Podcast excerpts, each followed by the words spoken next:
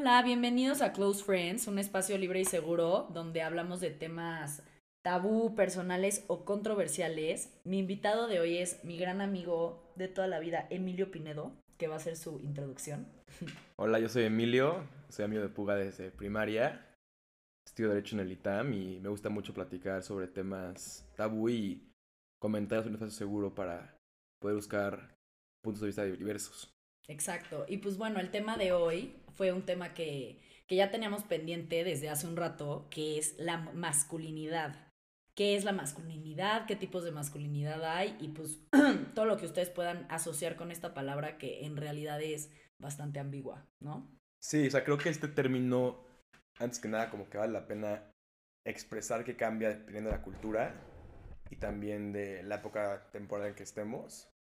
Es muy diferente una masculinidad hoy en día en México que lo que era hace 20 años en China o en Taiwán y claramente cuando hablamos de un concepto tan ambiguo y tan general, vale la pena como contextualizarlo para tener un ámbito de plática un poco más acotado. Exacto. Entonces, bueno, como ya lo dijo Emilio, pero para tener como una definición un poquito más acertada y no piense que pues le estamos sacando la manga ni nada, la CNDH la define como un conjunto de comportamientos, roles y rasgos que generalmente se le atribuyen a hombres.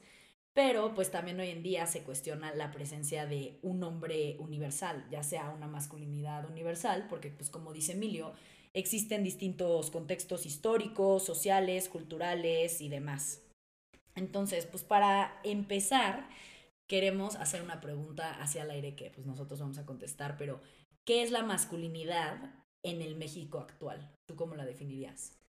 Pues yo la definiría como una, un conjunto de ideas estereotipadas de lo que es ser hombre y lo que un hombre debería ser. Son como ideales más que factores que existen y se asocian tanto a la parte del hombre en género como en sexo, que son diferencias importantes. Y lo que importa es que son estereotipos porque aunque mucha gente sí suscribe a esos ideales u objetivos, mucha gente no. Exacto. Entonces, a veces pensamos que es algo dado, pero creo que es como un ideal que la gente persigue o que la sociedad trata de imponer. Exacto, sí, yo también creo que es, creo que todos tenemos claro, bueno, la mayoría en México lo que es la masculinidad, o sea, es parte de nuestro como imaginario colectivo y así. Y pues como yo la he vivido, es una, una masculinidad que generalmente en nuestro contexto y en nuestro país se rige por el machismo. Claro. Por el machismo, por conductas sumamente violentas, este, tóxicas, que pues es a lo que vamos ahorita también. Este, existen tipos de masculinidad. Sí, o sea, yo creo que en el colectivo mexicano se asocia al hombre casi con el proveedor económico. exacto. También con un físico pues fuerte, alguien musculoso, alguien que impone su fuerza de voluntad. También como una persona muy decisiva, alguien inteligente y que o es muy ligador o siempre tiene como una conquista sexual importante. Sí, sí, sí. Pero creo que eso es algo endeble o débil porque si pensamos hoy en día en lo que es ser hombre, pues pensamos, a ver, ¿qué es ser hombre? Ser proveedor, eso ya está cambiando poco a poco. Sí. Hay más mujeres que trabajan y que también colaboran con los gastos económicos, ¿sabes? O qué es ser hombre, ser alto y fuerte. Pues, en México esa no es la norma. De hecho, en México somos bastante chaparros y hay un tema de obesidad importante, entonces tampoco es como si hay un ideal físico específico. Sí, sí, sí. Entonces creo que cuando pensamos rápidamente en la masculinidad, tenemos ideas muy específicas, pero cuando exploramos realmente si eso se cumple en la sociedad, vemos que hoy en día no se está cumpliendo y hay que analizar como cuál es el problema entre el ideal y también la parte fáctica y la diferencia entre estos dos si genera problemas psicológicos, sociales, estructurales y por qué. Exacto. Sí, creo que también como este ideal, el querer alcanzarlo puede generar en, en, hombres y en mujeres también que perpetúen. en parejas también. En parejas también, exacto, que perpetúen, perdón, una, una masculinidad tóxica y frágil. Sí, como una desilusión. Exacto. O ansiedad de no ser suficiente. Sí, sí, sí, totalmente. Y creo que también por eso es como a veces un sentimiento de tener que demostrar que eres suficiente. Y a veces ahí se salen como y que eres suficiente hombre. agresivas y violentas o innecesarias. Tratando de mostrar que eres lo que todos quieren que eras, ¿sabes? Y no puedes ser tú mismo. Sí, sí, sí, totalmente. Y pues bueno, el, el, tema de la masculinidad tóxica creo que es algo que últimamente hemos escuchado mucho en redes, en personas, lo que sea, pero creo que también es importante definirla, porque pues luego decimos palabras al aire sin entender como el peso que tienen y lo que en, en realidad significan. Entonces, pues la definición que más nos gustó fue que la masculinidad tóxica es la existencia de rasgos masculinos que en realidad son socialmente regresivos y sirven para fomentar la dominación, la devaluación de la mujer, la homofobia y la violencia sin sentido. Claro. Sí, creo que en este concepto vemos muy claro cómo a veces el progreso de otros grupos sociales puede crear un sentimiento como de peligro en el grupo dominante. Sí, ya que me refiero con esto es que hemos visto cómo desde los 70s, 80s ha habido un movimiento muy fuerte de las mujeres por sus derechos, igual de grupos LGBT, entre otros colectivos. Y a veces el grupo dominante, que es pues, el hombre con dinero, clase alta, etcétera, se siente atacado personalmente. Sí. Y eso hace que sea reactivo y que pueda como tener estas como conductas violentas. Entonces también creo que es importante practicar puga como cuando hablamos de masculinidad tóxica, no atacamos personalmente a nadie. Sí, no, no, no. Justo el tema es tener una plática abierta y explorar este concepto, pero el decir que hay un problema de masculinidad no significa que los hombres somos malas personas o enemigos. Por supuesto, exacto.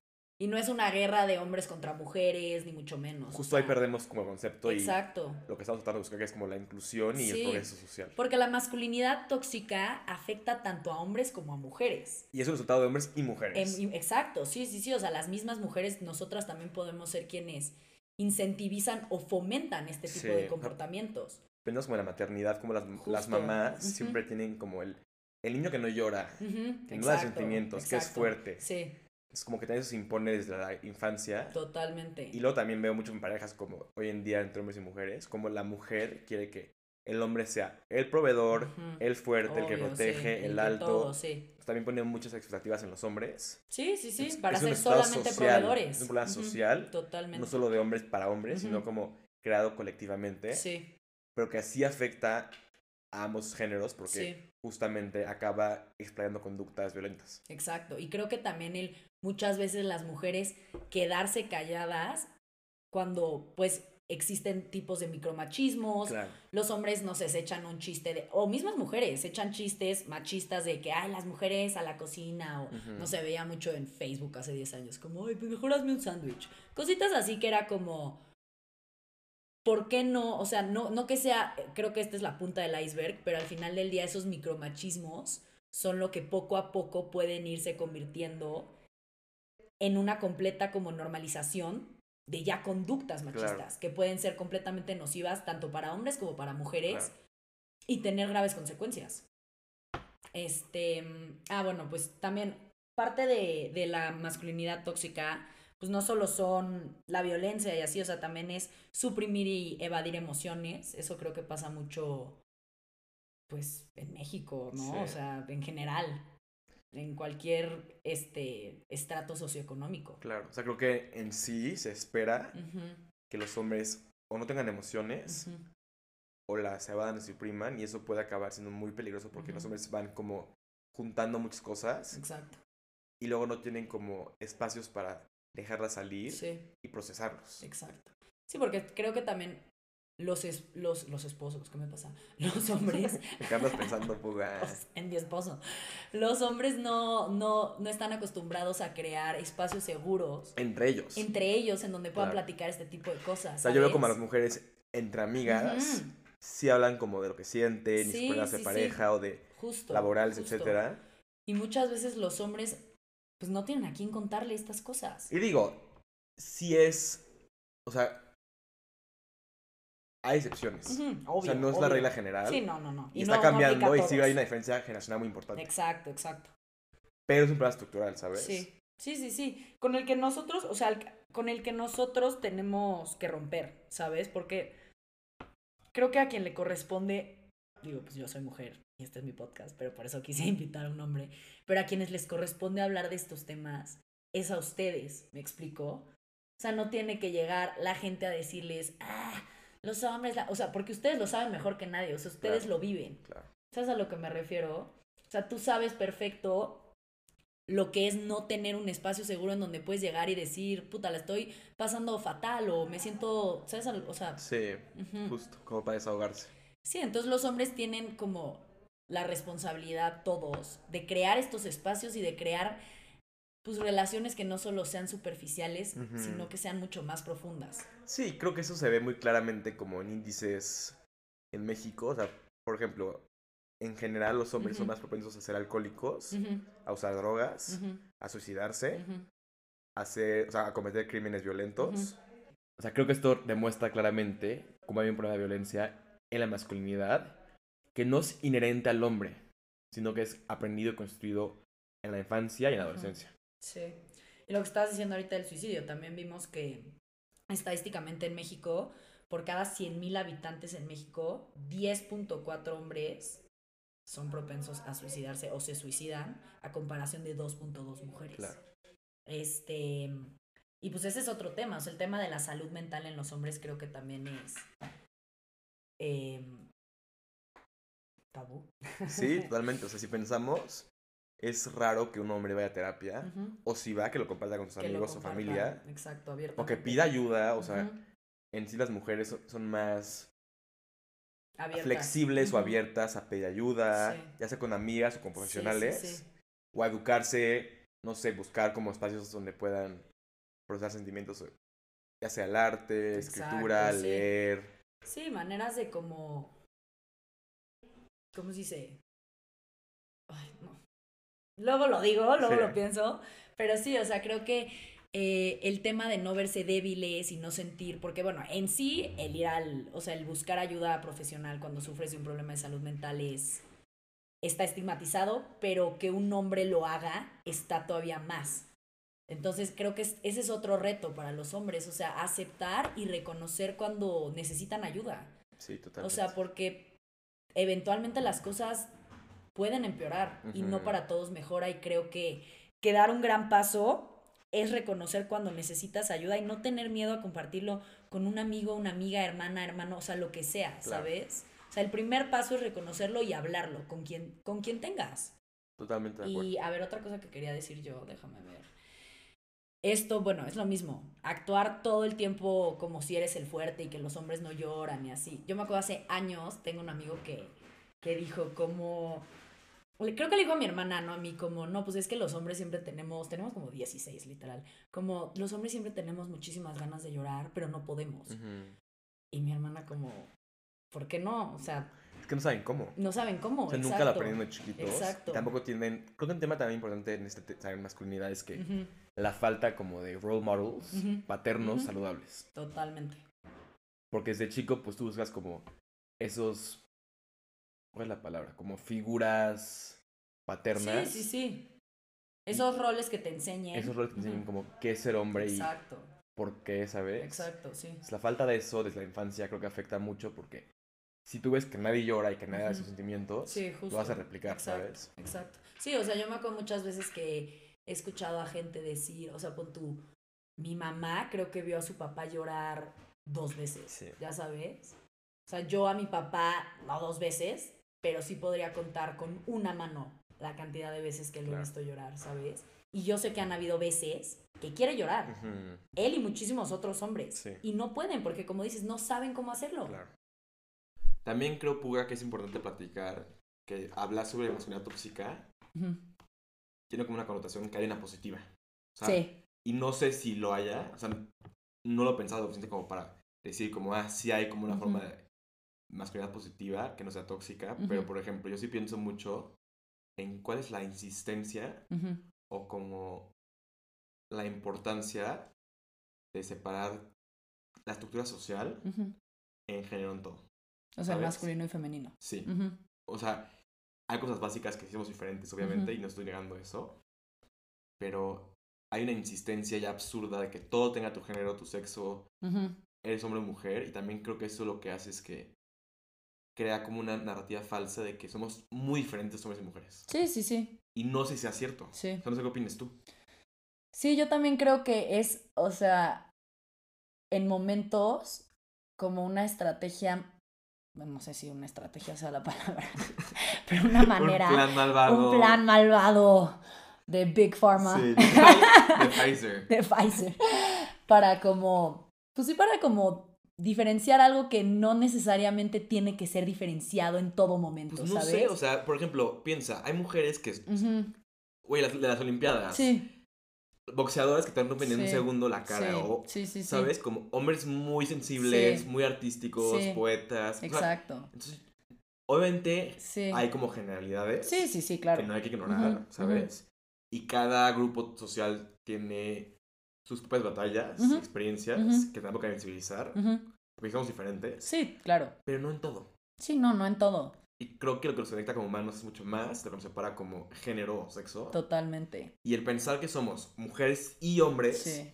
y que solo es eso, creo que crea muchos problemas. Yo también. Y creo que también igual a la vez perpetúa esta como masculinidad tóxica de que cada quien es una cosa distinta, ya sabes. Claro. O sea, los hombres son los fuertes y los violentos y las mujeres son las que son débiles, Claro. las que necesitan que los hombres los protejan. O sea, como que son cosas que pues ya, o sea, Ujú. tenemos que romper con esos estereotipos y roles de género porque lo único que hacen es pues dañarnos mucho más en el contexto A en el que hoy vivimos. ¿sabes? A Ajá, todos. a todos, Sí. exacto. O sea, pues chance esto hace 100, 200 años jalaba, pero pues no existía la misma cantidad de información Claro, y de pro- como progreso que existe hoy en día. totalmente. acuerdo.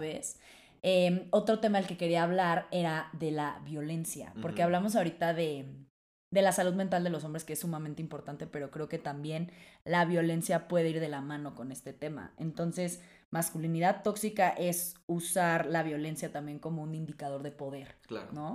O sea, creo que hay tema natural Ujú. de testosterona. Sí, sí, sí. Que el hombre sí tiene testosterona Sí, claro. más que la mujer. Y eso es una hormona que naturalmente radica en, pues no sé si violencia sea la palabra, pero en conductas más físicas, Sí. etcétera. Sí, sí, sí. Dicho eso, creo que hay un tema de socialización Sí. desde infancia que sí crea mucha violencia. O sea, por ejemplo, yo pienso mucho en el tipo de videojuegos que juegan los hombres. Sí. Call of Duty. Sí, claro. O sea, estas cosas como Ujú. desde los 6 años juegas esto. Sí. Hoy en tu mente te deja marcado algo, Exacto. ¿sabes? Y normalizado. Sí. Ujú. Normalizado por completo y también, o sea, o, no sé. o la, por ejemplo, la pornografía. Sí, O sea, ver pornografía tan temprano, Sí. cuando tu cerebro está apenas está desarrollando. sí.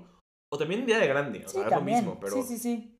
eso en tu cerebro deja como actitudes normalizadas que pueden ser muy violentas a la mujer también. Sí, totalmente. Normalizadas y hasta un ideal Sí, de lo que ellos deben de ser, ¿sabes? Sí. O sea, al momento de tener una relación sexual con una mujer, los hombres pueden creer que por llegar y ahorcarla y romperle los calzones, digo, chance hay mujeres que sí les late eso, pero te aseguro que hay muchas que no. O sea, y sobre todo si es, o sea, depende del contexto, Claro. ¿sabes? O sea, no sé, como que igual en las películas vemos estos pleitos como perfectamente coordinados, que se ven increíbles. Güey, tú ves un pleito en la calle y te da pena, ya Sí, sabes, sí, o sea, acaban con los pantalones abajo, ni se, o sea, entonces son cosas que es como, ¿por qué seguir con eso? O sea, Claro. una cosa es ficción y la realidad no tiene por qué superar la ficción en Claro. todos los sentidos, ¿sabes? O sea, creo que algo que también vimos que es muy interesante es que existe esta triada de la violencia en la masculinidad, que es, o sea, que existen tres vertientes, ¿no? Contra las mujeres, contra otros hombres y contra ellos mismos. Entonces, contra las mujeres, pues es la violencia que vemos en México todos Sí. los días, en donde se legitimiza la supremacía masculina sobre la Claro. femenina, ¿no? Entonces todavía creemos que los hombres son superiores a las mujeres, bla, bla, bla. Luego, contra otros hombres, yo la veo más como por un tema de poder, ¿no? Claro. O sea, de quién es más chingón, quién puede más. En todos los sentidos, o sea, no solo, Sí, como demostrar ajá, tu valor. exacto, a través de violencia. Claro. Y pues contra ellos mismos. O es de lo que- dinero, o de o de dinero. poder. Ajá, exacto. O de cuánto puedes tomar y emborracharte hasta Justo. atrás. O con quién andas Sí, también, ajá. O sea, porque hay muchas cosas que los hombres usan para como acertar este poder. Validarse. ¿sabes? Validarse, Sí. exacto. Validarse a ellos y usar esa validación frente a otros hombres. Y la tercera que vimos es contra ellos mismos, que creo que es la que ya platicamos, ¿no? Sí. Y por ejemplo, en esto contra los otros hombres, pienso mucho en violaciones. Ujú, Como cuando hay como estadísticas de violación, es muy común que escuchar como el hombre, como, ah, también violan a hombres. Ujú. Es como, sí, güey, Otros hombres. pero son otros hombres, ¿sabes? también matan a mujeres ahorita. Claro. con- Digo, no, perdón, también matan a hombres y es... Otros hombres. Ajá, literal, o sea, ¿de dónde? ¿Sabes a lo que me refiero? Y esto importa porque, a ver, el hombre no es un violador inherente. Ujú. No, no, no. No es natural, o sea, no. estoy diciendo eso. No, Pero ¿qué está sucediendo que no estamos dando cuenta? exacto, Que hay un problema estructural de fondo exacto. de una conducta que se ha normalizado, pero que es muy tóxica. Sí, y desde dónde empieza, o sea, creo que ya encontrar la raíz, pues es algo que está sistematizado y lo ha estado a través de los siglos Claro. y la historia de la humanidad, pero pues no por eso significa que no podemos romper con ella, ¿sabes? O sea, los hombres no tienen por qué ser violentos, los hombres no tienen por qué perpetuar esta violencia contra todo mundo solo por protegerse a ellos, ¿sabes? O sea, el mundo no está en su contra. No, y creo que también lo importante es como tener en mente que el cambio es posible. Sí, exacto. O sea, que no como que no porque hay una estructura social que ha funcionado toda la vida, bueno, no ha funcionado, que ha estado impuesta Sí, toda la vida, exacto, es lo que Es es, lo que es. y no hay forma de cambiar eso, y totalmente. es lo natural, Sí, totalmente. cuando no es cierto, ¿sabes? Sí. Y como dices, o sea, ha estado impuesta. O sea, no porque lleva millones de años, bueno, millones, no, pero miles, significa que es lo correcto. Claro. ¿Sabes? O sea, no porque así son sus papás, sus abuelos, lo que sea, ellos tienen que ser iguales. No, y también históricamente vemos que eso no es cierto, o sea, hay Ujú. sociedades matriarcas, ¿sabes? Exacto, exacto. También hay sociedades en las que la mujer hacía como la casa Sí, y el hombre totalmente. reconectaba y a los hijos. Entonces, el pensar que esto es algo como natural también es muy dañino porque pensamos que como es natural, no hay nada que hacer. Y solo aceptarlo y ser parte del mismo sistema. Sí, ser parte y, y también es estar abierto al cambio y como entablar un diálogo, Claro. ¿sabes? O sea, a entender que pues no por ser hombre tienes que ser proveedor o tienes que ser esto o tienes que ser lo otro. O sea, también el tema de como la heterosexualidad en México, pues sigue siendo un tema impuesto por la sociedad y como hasta, hasta esperado, ¿no? O sea, se espera que tanto hombres como mujeres, digo, chance ya estoy divagando un poco, pero igual lo siento muy fuerte, seamos heterosexuales y tengamos relaciones heterosexuales, cisgénero, ¿sabes a lo que me refiero? O Sí. sea, Y también creo que en este punto, Pugat, es importante platicar sobre como la narrativa conservadora que es Ujú. como, a ver, si a un niño le dejas jugar con muñecas, va a ser gay. Exacto. o va a ser mujer. Es como, Sí. no es cierto. O sea, sí, sí, sí. no porque un niño se va a expresar y pintar y, Sí. O ¿sabes? se quiera poner un vestido. o- Eso no cambia lo que el niño va a hacer. Exacto. O sea, está muy demostrado como hijos de parejas homoparentales Ujú, no son más gays que hijos de parejas heterosexuales. Exacto. ¿Sabes? Sí, sí, sí. Sí, no es como que. Ay, bueno. No es mutuamente igual. exclusivo. Ajá, o sea, no, no, no es como el resultado uno O del sea, otro. no, no hay una correlación. Exacto, no hay una ¿Sabes? correlación, no existe una correlación. Entonces, también creo que este afán de mantener un sistema arcaico es por pensar que si dejamos un poco de estas estructuras tan limitativas, Justo. todo se va a caer. Sí. Es como sí, ya sí, sí. todos son no binarios.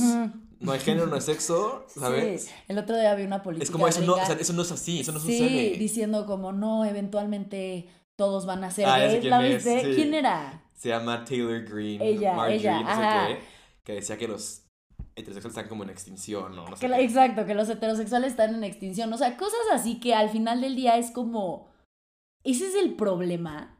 O sea, genuinamente, o sea, en Estados Unidos, pon tú. O sea, les importa que se. Donde sean, sí. ajá, que se extingan los heterosexuales.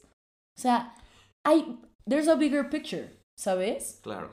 Y el bigger picture son estas cosas de las que estamos hablando de cómo la masculinidad. Mass shootings. O sea, ¿por qué no concentrar el tiempo en mass Justo. shootings, sabes? ¿Y por qué los perpetúan los hombres? Claro. 99%. Imagínate el dolor que esa persona está manejando. Exacto, Y sí. no tiene cómo expresarlo, Sí, sí, sí. no tiene dónde procesarlo. Y que la alternativa que hace es un tiroteo masivo, Sí, totalmente. No, sí, o sea, ¿sabes? ¿cómo llegas a eso, sabes? Porque, pues, otra estadística de la que hablamos fue el suicidio. Ah, O sea, pues sí, es otra cosa completamente distinta a llegar, a agarrar una, un cuerno de chivo y matar, o sea, Sí. como lo que pasó ahorita en Texas, ¿sabes? Sí. O sea, te digo, son como estructuras que ya nos están demostrando de lo jodido que está todo el asunto. ¿sabes? Entonces sí creo que es un tema importante, si no está definido necesariamente qué es la toxi digo, la toxicidad, la masculinidad positiva, tratemos de encontrar una manera sana de que coexista en este mundo la Claro. masculinidad. O sea, porque puede seguir existiendo, ¿sabes? No, o sea, hay mujeres que son masculinas, no por ser. No, no, masculino es hombre. O sea, yo puedo ser sumamente masculina. Ni es malo ni bueno. Ni es malo ni bueno, exacto. O sea, es, es, es una palabra y existen muchas variaciones. Pero sí creo que debemos advocar por una positiva, ¿sabes? Sí, y yo te preguntaría, Tipuga, ¿qué te imaginas que puede hacer un cambio? ¿O qué actitudes, conductas o acciones sociales o individuales podrían mejorar esta situación? ¿Desde mi trinchera o en general? Como tú quieras, puedes hablar desde tu trinchera general. Pero, ¿qué cosas que puede hacer cada quien, o a nivel colectivo, para dejar de perpetuar ideas de lo que es ser hombre, ser, ser mujer, que están limitando la esperanza de tanta gente? Ok, pues yo creo que siendo mujer, una de las cosas, mujer heterosexual, cisgénero, una de las cosas que yo podría hacer sería, pues, invitar a otros hombres a que dejen de, de seguir repitiendo estas conductas machistas que vemos todos los días, literal. Yo también buscar relaciones, ya sean románticas o de amigos, lo que sea, en donde pueda entablar un diálogo con estas personas de lo que es una masculinidad positiva y de lo que hoy en día para mí es ser hombre y ser un buen hombre también, ¿sabes? O sea, buscar a gente y yo también abrir estos espacios de, de diálogo en los que la gente pueda, pueda compartir sus ideas, o sea, que no sea un tema tabú, ¿sabes? O sea, que si un hombre en un lugar en el que estoy yo se echa un chiste machista, no me dé pena decirle algo, ¿sabes? Sí, o también, por ejemplo, entre niñas, o sea, entre mujeres más ah, bien. También. Si una amiga tuya dice algo de su pareja o de un amigo, justo. También decirle, como, oye. Exacto, oye, sí. ¿Sabes? Pero sí, o sea, eh, creo que es algo, te digo, es es un tema que creo que son más los hombres los que tienen que tratarlo, pero nosotras como mujeres también tenemos mucha responsabilidad. Sí, yo pensaría que también lo que puede ayudar mucho es como que el hombre esté más presente en la paternidad. Ah, ese es otro. ¿Sabes? Súper importante, sí. Tanto para hombres como para mujeres. O sea, para todos los infantes. Sí. Que el padre sea un personaje activo en el crecimiento, en, el desarrollo, en la educación y que sea una figura paterna saludable y que deje que sus hijos, ya sean hijos, hijas, hijas, como alguien se quiera identificar, se expresen, tengan la oportunidad de explorar como sus intereses, sus gustos. Y también que las mujeres, porque a veces conozco mujeres como muy, o sea, mamás demasiado dominantes sobre los bebés, inviten y también procuren que su pareja se involucre en la paternidad. Esté presente, exacto. Sí, sí, sí, totalmente. Y no lo vean como un como la chamba de cada quien, ¿no? Pues ella es la mamá, ella es la que crea al hijo. A ver, es una obligación, ¿eh? O sea, no es como, ay, qué buen papá es. Ah, no, por supuesto que no. Eres papá, es, es, obligación. Porque eso lo he escuchado mil veces, como, como súper buen papá. Le cocina a sus hijos, le lleva a la escuela. a la escuela. Qué buen papá. es tu chamba, amigo. Es como, güey, sí, sí, sí, es lo mínimo. Exacto, lo mínimo. Esperas de un papá. Eso no es ser buen papá, eso es ser un papá. punto. ¿sabes? O sea, ya dijeras, bueno. Esperar tan poco. Sí. Y también lo opuesto, o sea. Exacto. En la parte económica esperar tanto de ellos. Sí. Y que la mujer Digo, a ver, cada familia tiene su propia estructura y propios acuerdos. Sí, sí, sí. Pero por lo general, creo que una forma de ayudar a todos es si ambos le pelean en todo. Le pedalean, le pedalean en todo. Le pedalean en todo, sí. Sacamos cooperen en la parte económica, en la parte del hogar, cocinar, limpiar y también en la casa de los hijos. Sí, totalmente, porque creo que, como dices, ¿qué haría yo? Bueno, yo no tengo hijos ni estoy casada, si estuviera en ese momento de mi vida, eso haría. ¿Sabes? O sea, eso haría. Procuraría tener, pues, conductas mucho más, este, ¿cómo se dice? Progresivas o Conscientes. Conscientes, conscientes. Es que no pensaba de progresivo o no progresivo. Sí, porque no es... estar consciente. exacto, es estar consciente de... Pues de la situación, ¿sabes? Y de quiénes somos los dos al criar a nuestros hijos y por qué decidimos tener hijos. Claro. Sea, la mujer no es como que decide tener al hijo sola. O sea, si estás casado o no, no, lo decides como pareja, ¿no? Entonces, pues como pareja vas a criar a este niño. Y pues sí, eh, en ese sentido sí. ¿Tú qué, ¿Tú qué harías hoy en día para promover una masculinidad más positiva y sana? Pues yo creo que primero es escuchar, ¿no? Escuchar a los hombres, cómo se sienten, como... Más que nada con tus amigos. Sí creo que lo que más sale más padre es como crear un espacio seguro para platicar. Sí. Ya sea temas individuales, familiares, personales. Pero es tan raro tener ese espacio entre hombres sí. que cuando lo hay es muy positivo. Mm, creo que el simple hecho de escuchar y ser un buen amigo, ¿sabes? Sí. Hace toda la diferencia. Sí, sí, sí, totalmente. Escuchar y como que ese amigo sepa que ahí estás, ¿sabes? Porque muchas veces la gente siento que también es como, no, pues aquí estoy cualquier cosa. Decirlo genuinamente es diferente. Y pues que estos hombres en nuestras vidas, pues se crean, se, se crean, no, no, no se crean, se sientan acompañados. En todos los sentidos, y no solo por sus amigos, por sus parejas, por sus papás, hermanos, hermanas, o sea, por cualquier persona que esté en su vida. O sea, no, yo creo que el paso que deberían o podrían dar los hombres hoy en día es entender que no estar solos y estar dispuestos a hablar. Claro. Y también como entre hombres, cuando algún hombre demuestre sentimientos o sensibilidad, no asustarnos, sino freak out, ¿sabes? Cuando invitar a ese tipo de emociones. Exacto. Creo que es muy saludable también. Como normalizar que un hombre tiene sentimientos, emociones, que puede llorar, se puede enojar. Totalmente, totalmente. Pero que lo procese, ¿sabes? Que no se lo guarde. Y te voy a decir qué otra, o sea, dejar de, de usar, o sea, aunque eso es lo más mínimo y te digo, es la punta del iceberg, cositas de como, ay, que se agarre los huevos, qué pocos huevos.